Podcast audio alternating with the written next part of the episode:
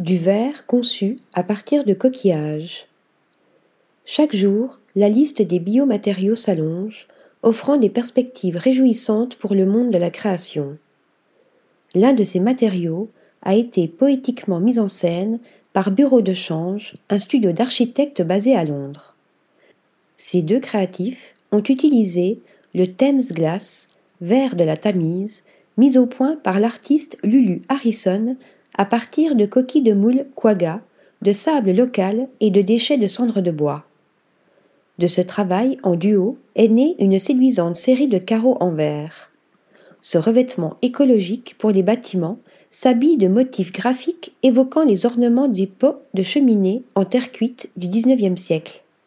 Une réussite d'autant plus satisfaisante quand on sait que l'accumulation des moules quagga dans la Tamise pose problème.